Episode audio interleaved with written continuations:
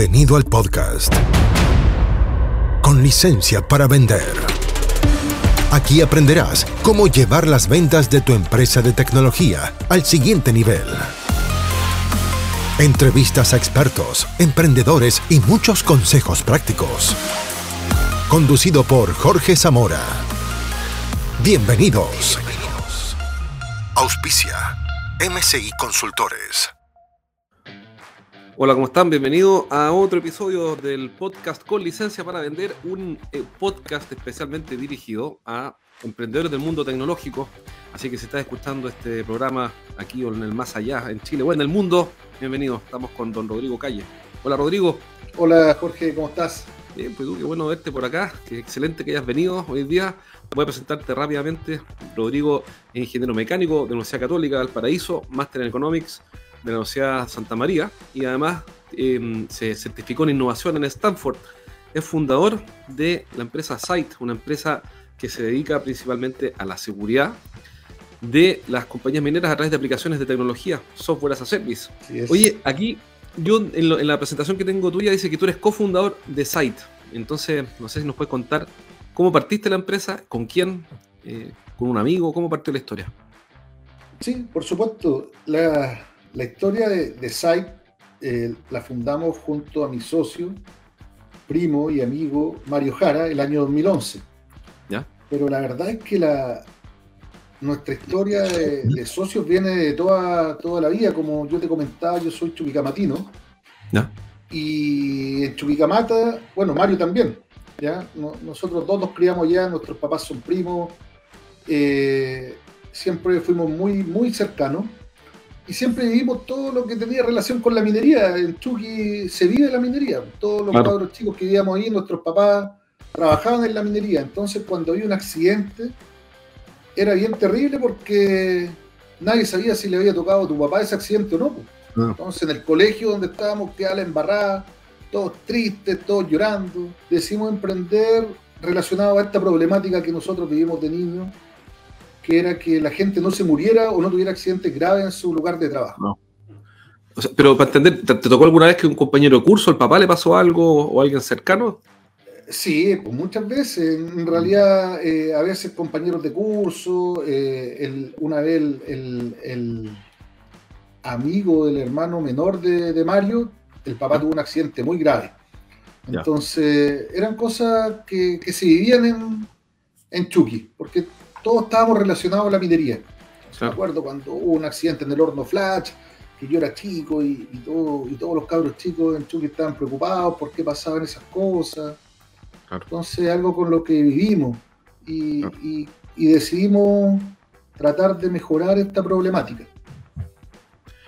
Y, pero, pero, dime una cosa, ok, dijiste, bueno, a mí me encantaría buscar una solución para que no haya más accidentes ni muertos en faenas tan peligrosas como la minería. Y, ahí ustedes se juntaron y dijeron, ¿sabes qué? ¿Qué se te ocurre a ti? ¿O, fue por accidente que llegaste a la, solución? ¿Cómo fue el camino? Sí, mira, mi papá trabajó 30 años en Chucky en seguridad. ¿ya?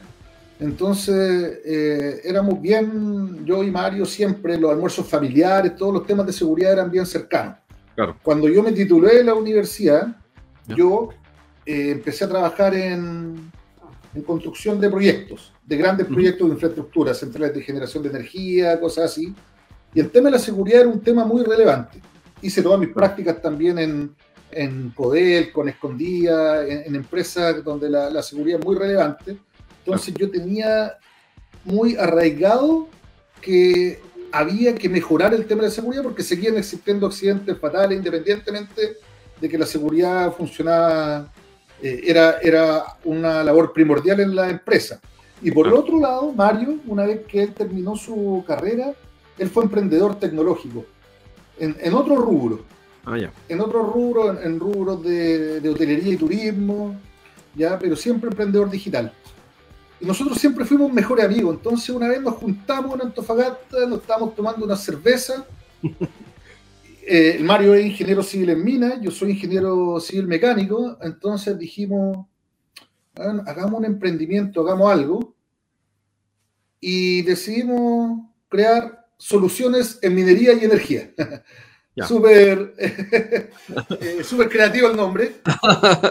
claro, y cuando, soluciones claro, en energía y minería. Lo lo que sabía yo, claro, Exacto. Y cuando partimos, eh, una de las primeras cosas que quisimos hacer fue, aprovechando la experiencia de mi padre, hacer eh, capacitaciones en seguridad,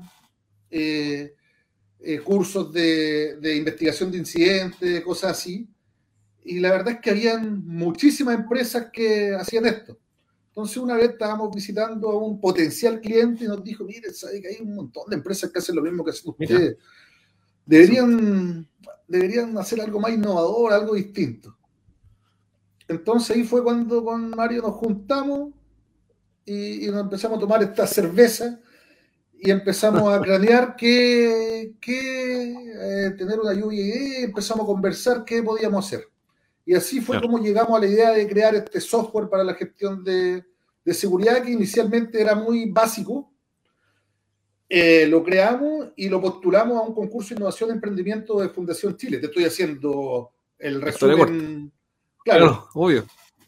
Y, ganamos este concurso de innovación y emprendimiento en Antofagasta, se llamaba Atacama Emprende, y nos adjudicamos, era un subsidio de semilla de asignación flexible Corfo, administrado por la Fundación Chile, y partimos con 60 millones de pesos.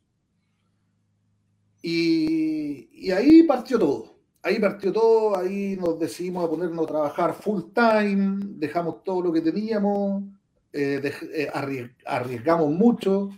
Yo, yo, ya, yo ya tenía buenas pegas en ese tiempo de, ingeniero, había escalado profesionalmente, pero me arriesgué igual. ¿ya? Dejamos todo y empezamos a trabajar en esto y, y paso a paso nos fue yendo bien, fuimos creciendo, fuimos aprendiendo mucho con los clientes, fuimos mejorando nuestro sistema. ¿Qué, cosas aprendiste? Eso es súper interesante también, si me, puedes contar un poco más, ¿qué, cómo fue el, aprendizaje con los clientes? Que es un tema que en realidad no, no, es muy recurrente. ¿A qué te refieres con el aprendizaje con los clientes? Sí, lo que pasa es que cuando tú creas una innovación, porque lo que nosotros hicimos en ese momento fue una innovación tecnológica completa, empezamos a ocupar los celulares para la para la reportabilidad de condiciones, de condiciones o acciones inseguras en el lugar de trabajo. Ya, Entonces, un trabajador veía, claro, un trabajador veía que había, no sé, por decirte, un, cable pelado, le sacaba una foto con su celular y ahí se generaba un flujo de trabajo para que la empresa mejorara esa condición. Perfecto. Eh, pero nosotros no, bueno, partimos con esto y no sabíamos que cuando llegábamos a la mina, no, las minas no tenían wifi, internet en todas partes, entonces tuvimos que, mejorar la solución para que funcionara sin internet. No sabíamos que nuestro mm. primer gran cliente no ocupaba ni Android ni iPhone, ocupaba BlackBerry. Entonces tuvimos que crear la solución BlackBerry. Medio cacho, No sabíamos, medio cacho, no sabíamos que en el fondo de la mina no había wifi, entonces teníamos que que crear la, aplicación. No sabíamos que, por ejemplo, que, que, los viejitos, los mineros, son medio rudos para la pega. Entonces, eh, el apretar el celular tenía que, ser los botones más grandes porque no iban a estar con mucho cuidado en, ah. la usabilidad. Eh, y con el tiempo fuimos mejorando los procesos. Pasamos de tener esta solución que era para reportar, después fuimos creando una solución que era para investigar accidentes, luego para para mejorar condiciones de, otro índole en el trabajo y finalmente fuimos creando, creando y llegamos a un sistema de gestión de HSE, gestión de seguridad, salud ocupacional y medio ambiente, que te ayuda a gestionar todas las variables relacionadas a, la seguridad y el medio ambiente en la empresa, lo cual es un software muy robusto, que tiene muchas características y por eso es ocupado por, hoy en día por grandes compañías en distintos rubros. También fuimos creciendo porque nosotros partimos en la minería, luego estamos en la minería y en los puertos, luego en la minería y la construcción, luego en la minería, construcción, alimentos, generación de energía, distribución, transmisión. Hoy día estamos en, yo te diría, prácticamente en todos los rubros industriales. Donde hay, donde hay riesgo en el fondo de la industria, en cualquier proceso industrial que sea riesgoso, ahí están metidos. Exactamente. Y además que esto lo exige la ley. La, ah, ley exige que la, ley exige que las empresas tengan sistemas de gestión de seguridad y salud ocupacional. No te exige que sea un software como servicio, un software as a service. Pero entre tener un software as a service y tener todo en Excel, papel, correo, que se vuelva un cacho, nosotros sí, pues, hicimos la transformación digital, transformación digital de todo tu proceso. Entonces, es mucho más administrable, la información, las cosas que van pasando tú las aprendes, generan mejora continua, genera aprendizaje dentro de la, de la empresa, generas eh, dashboard de BI, de, analytics que, que, te ayudan a tomar mucho mejores decisiones.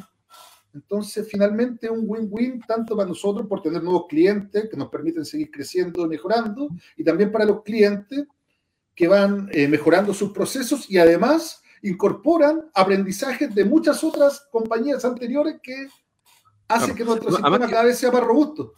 Porque además el producto te lo mejoran los usuarios, que eso es algo bien interesante.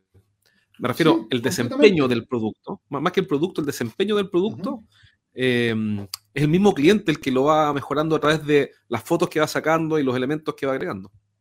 Exactamente. Si eres un emprendedor tecnológico, este mensaje es para ti. Te invito a un entrenamiento que hago para emprendedores del mundo TI en vivo. Podrás hacer todas tus preguntas y vas a aprender las mejores estrategias para hacer crecer tus ventas. Ingresa a eduventas.com y postula por un cupo. Son cupos limitados, así que aprovecha y hazlo ahora mismo. Ingresa a eduventas.com y entrénate conmigo aprendiendo las mejores estrategias para hacer crecer tu negocio tecnológico. Oye, Rodrigo, y, una pregunta. El, lado difícil de este camino, el, ¿cuál fue tu principal error en estos últimos 10 años que tú digas, mira, si volvieras atrás, no volvería a cometer este error para un emprendedor que está partiendo, que lleva 4 o 5 años y que dice, ya, a Rodrigo le fue increíble, pero cuéntame no solamente las cosas buenas, cuéntame en qué tengo que fijarme para no cometer un error que tú ya cometiste y que hoy día miras para atrás y dices, mira, si volviera a partir, no haría esto. Sí, mira, eh, hay, hay muchos errores que, uno, que uno comete y, errores que, yo diría que uno va aprendiendo es el uso eficiente de los recursos, ¿ya? De repente tú cuando estás emprendiendo decís, ¿sabes qué? Voy a arrendar una oficina. Nosotros en algún momento llegamos a tener tres oficinas, una en Santiago, una en Antofagasta y una en Viña del Mar ya donde teníamos el equipo de desarrollo en otra oficina, el equipo comercial y teníamos una, una, una oficina en Antofagasta también. Y yo creo que eso eh, fue, fue un error. Hoy día no tenemos oficina, tenemos una oficina chica cowork y todo el home office y, y, el uso eficiente de los recursos es fundamental para una empresa que, que está partiendo.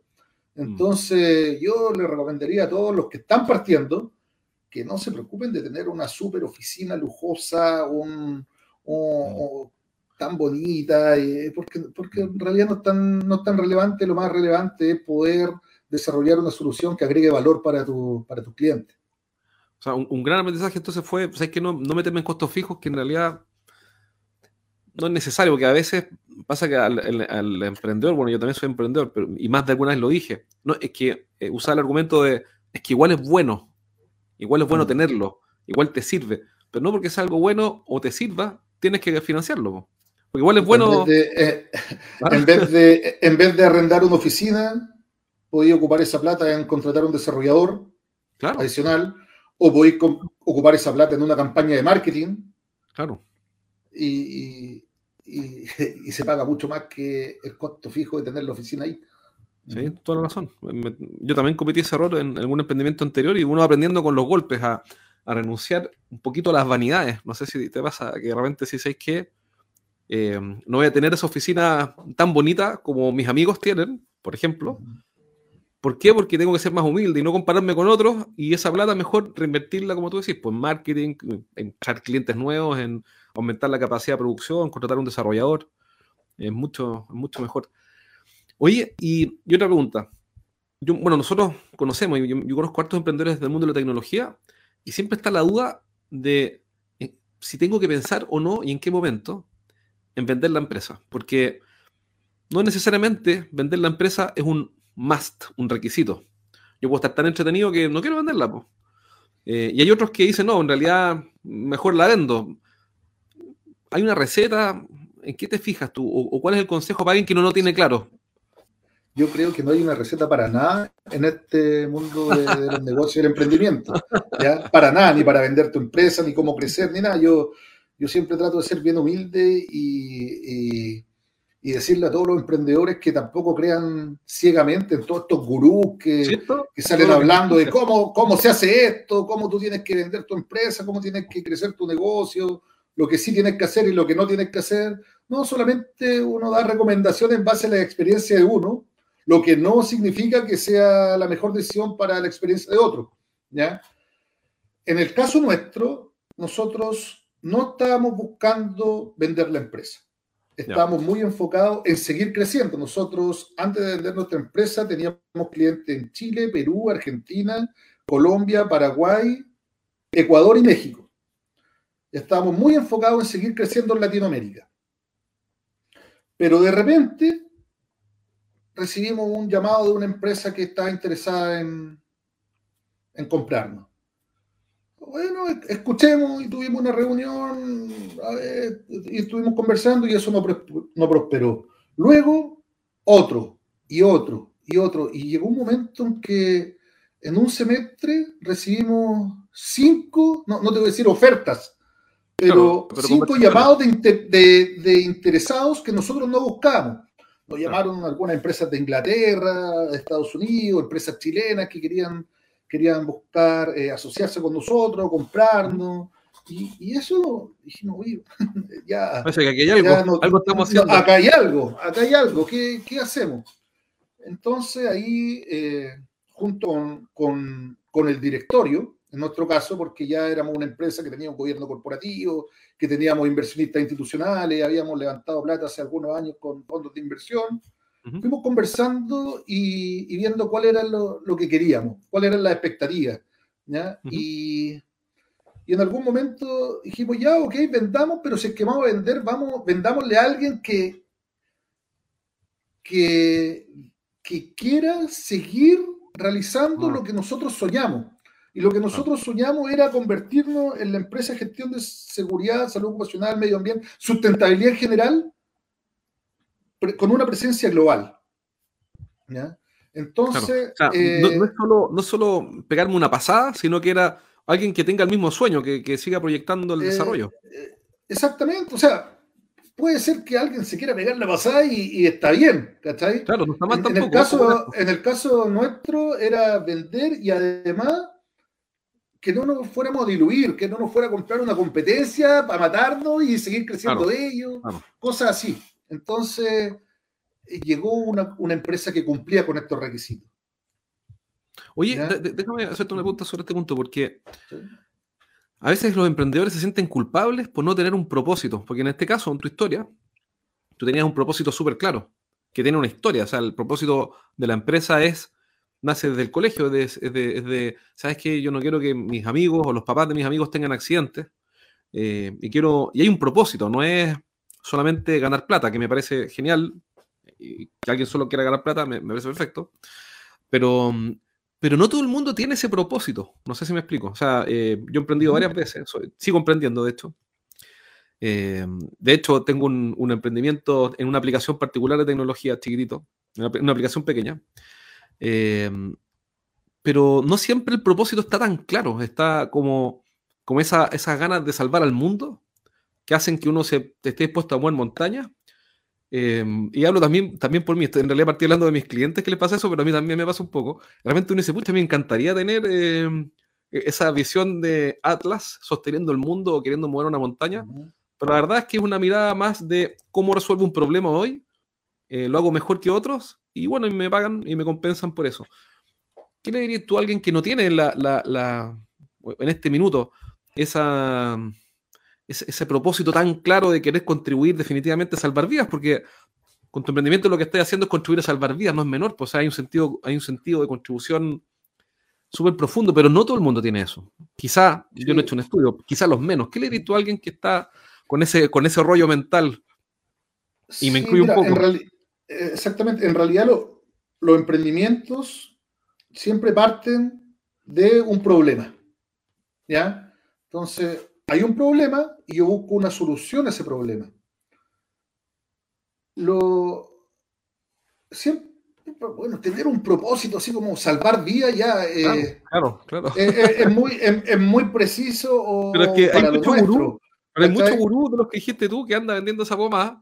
Entonces uno dice, chuta, si es que yo no voy a salvar al universo de la invasión de, no sé, de, los extraterrestres, entonces soy un vil comerciante, no debería, no debería ser así, como queda un poco ese recargo, ese cargo de conciencia. Sí, en realidad, ganar plata no tiene nada de malo. Lo que sí yo recomendaría a todos siempre es que hubiera una conciencia social, quizá en, el emprendimiento, eh, eh, ayudar a, generar empleo, eh, pagar buenos sueldos, no, abusar de, la posición de poder, trabajar con, ética, son, son cosas que en realidad en sí son un propósito. Ah, ya, o sea, el, propósito no es solamente el resultado final. El propósito también es, ya, yo voy a crear una empresa y mi propósito va a ser crearla con todo lo que corresponde. ¿ya? Eso, eso, es un gran punto. No, no, no, no, lo he pensado, no lo he escuchado nunca, pero tienes toda la razón. en, en mi ética, en mi forma ética de trabajar con el equipo, con las personas, hay un gran propósito. Y ya eso es suficiente como para no tener ese cargo de conciencia de decir, no, no, vengo a salvar al mundo, de no, no tener esa cuestión un poco mesiánica. Y perfecto, súper, súper buen punto. O sea, si yo, si yo tengo una ética impecable, trabajo con las personas, desarrollo el talento que tienen y contribuyo a que mi equipo y mis clientes estén mejor, ya eso es un gran propósito, no, no es poco, no es poco decir. Exactamente, es decir, hoy voy a pagar, voy a trabajar con dignidad, voy a poner sueldos dignos. Yo yo, yo no, tampoco me, quiero poner acá como un gurú eh, como el, al Dalai Lama, pero, pero, pero en el fondo, eh, independiente que he tenido, hemos tenido problemas dentro de la empresa, discusiones, hemos tenido a veces que vincular personas que, que nunca es lo que queremos, pero siempre hemos tratado de, pagar buenos sueldos, vamos cada vez dando más beneficios. Yo tenía un compromiso con, mi equipo de que en algún momento íbamos a tener un seguro complementario de salud, lo pudimos tener, después ampliamos ese seguro complementario de salud a, a, la familia, eh, eh, dimos horario flexible, eh, dimos teletrabajo, fuimos, no sé, a todos los que entran les, pasamos todas las herramientas que necesitan, un buen computador, tratamos de no, de no trabajar fuera de horarios de trabajo, a menos que sea una super emergencia. En el fondo, el, trabajo, el trabajo es tu trabajo, no es tu vida. Y lo mismo el emprendimiento. El emprendimiento es tu, es tu trabajo, no es tu vida lo que tú tienes que lograr tener es tener, un, tener bueno, estar feliz en, tu vida, con tu familia, disfrutar el tiempo libre, más que, ah, le voy a dar duro, duro, duro, duro, porque no, no, es sustentable. Oye, volvamos al punto de estas cinco llamadas que recibiste en un semestre con tu socio, diciéndose que nos interesa conversar con ustedes. ¿Cómo fue la primera reunión? Así, de aquí no sale, ¿ah? de aquí no sale esta cuestión circula de, aquí no, de aquí no va a salir, pero ¿sentiste ansiedad, miedo? ¿Cómo debe ser? Eh, em, yo me imagino, ¿no? Que si tú dices, pucha, me van a preguntar, ¿qué me van a preguntar? Porque en la primera llamada no sabes a lo que vas, pues. Me van a preguntar en cuánto la vendo. por claro, no, por, por, por, supuesto, eso es... ¿Cómo fue esa primera, esa primera nosotros ya llevamos 10 años ya con la empresa, ¿ya? Entonces... Eh, ya habíamos tenido varias reuniones súper importantes, de repente con súper gurú importantes, con inversionistas.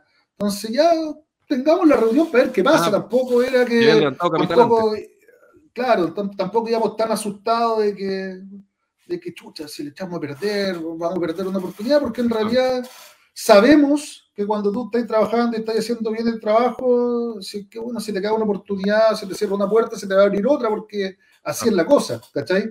Y, estas primeras reuniones para nosotros fueron súper interesantes porque principalmente fuimos a, escuchar. ¿cachai? No fuimos a proponer nada. Ya, escuchemos lo que nos tienen que decir, qué es lo, cuáles son sus planes.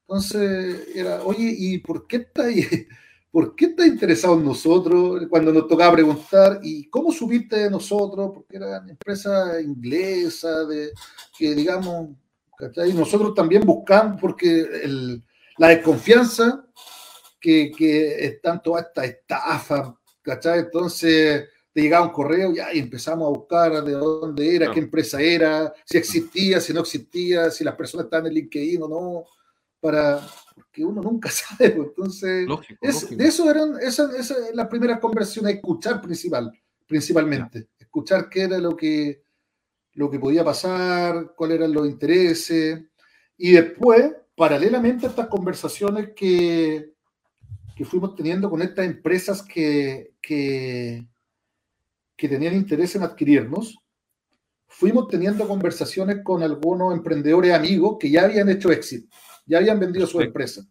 Entonces... ¿Y qué te enseñaron ahí? ¿Cuáles fueron los tips o los consejos prácticos? Bueno, los, tips fueron que en general siempre, en general siempre la empresa tecnológica la, venta viene asociada a un earnout, ¿ya? Es decir, a una promesa de lo que tú puedas generar en los próximos años. Entonces viene siempre con una ecuación. Te compramos en tanto ahora más lo que se logre eh, de acuerdo a tal o cual ecuación, que en todos los casos que yo conozco son ecuaciones distintas. Claro. Ya depende, depende del, que te compre y lo creativo que sea que, te va a poner una ecuación Al fondo te dice, mira, te pagamos 10 y si vendes o el, el EBITDA es tanto en, en, en, el próximo año, tal tal, tal, tal, tal, tal, dependiendo del, desempeño futuro. Exactamente. Entonces, es eso, eso, es la creatividad del, del que compra. Esa es la creatividad del que compra, ¿cachai? Hasta aquí llegamos por hoy. Nos encontramos en el próximo capítulo de Con licencia para vender. Un podcast para que aprendas a llevar las ventas de tu empresa de tecnología al siguiente nivel. Nos reencontramos la próxima, junto a Jorge Zamora. Hasta entonces. Traído a ustedes por MCI Consultores.